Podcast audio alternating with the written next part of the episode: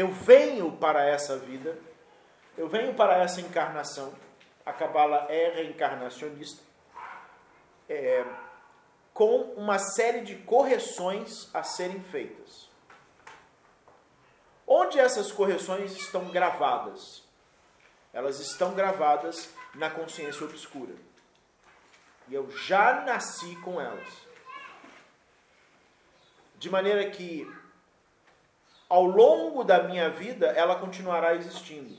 É como a face é, luminosa da lua e a face escura da lua. A face escura da lua será sempre a mesma.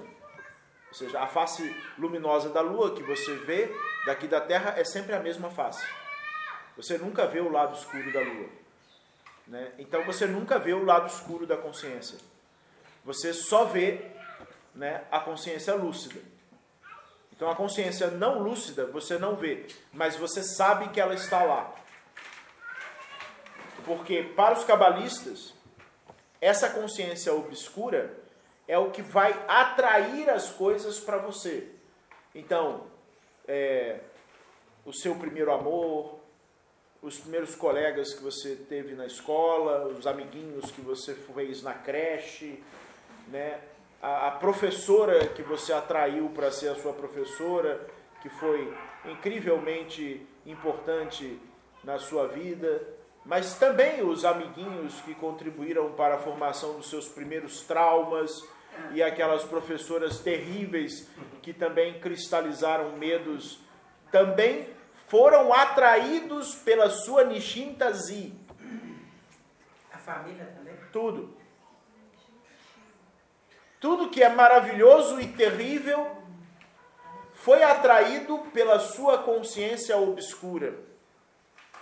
Num princípio que a Kabbalah chama o princípio do amor o princípio da amabilidade, porque o princípio da amabilidade qual é?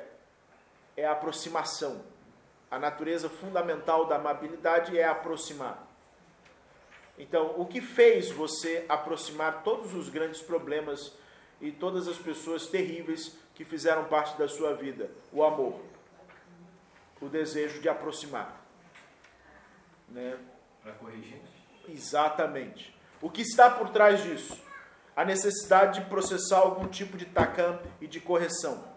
Ou seja, parte da nossa alma funciona de forma involuntária, oculta, atraindo coisas, pessoas e circunstâncias para produzir única e exclusivamente takam. Tudo que a gente atrai para a nossa vida é atraído por intermédio da Nishinta. E aí, é que, onde é que entra o meu arbítrio? Onde cabe o meu arbítrio? Se a minha Nishinta é obscura, se a minha consciência obscura, ela. A minha consciência obscura, ela atrai tudo o que eu aproximo de mim como é que eu posso fazer com que a existência não seja é, terrível em função disso? Eu preciso aumentar minha consciência lúcida. Porque quanto mais eu aumento a minha consciência lúcida, é, mais eu diminuo a minha consciência obscura. Ao ponto de tornar alguns elementos da consciência obscura consciência lúcida. Eu posso transportar, eu posso entender por que eu atraí aquela pessoa? Eu posso entender por que eu tive que passar por aquele problema. Eu posso entender de forma lúcida. Eu não preciso deixar isso no, ter, no território do obscuro. Mas como é que eu faço esse, esse transporte do obscuro para o lúcido? Pelo estudo, pelo aprendizado. Por isso que nós estamos fazendo aqui o exercício da vivência da Cabala é basicamente esse.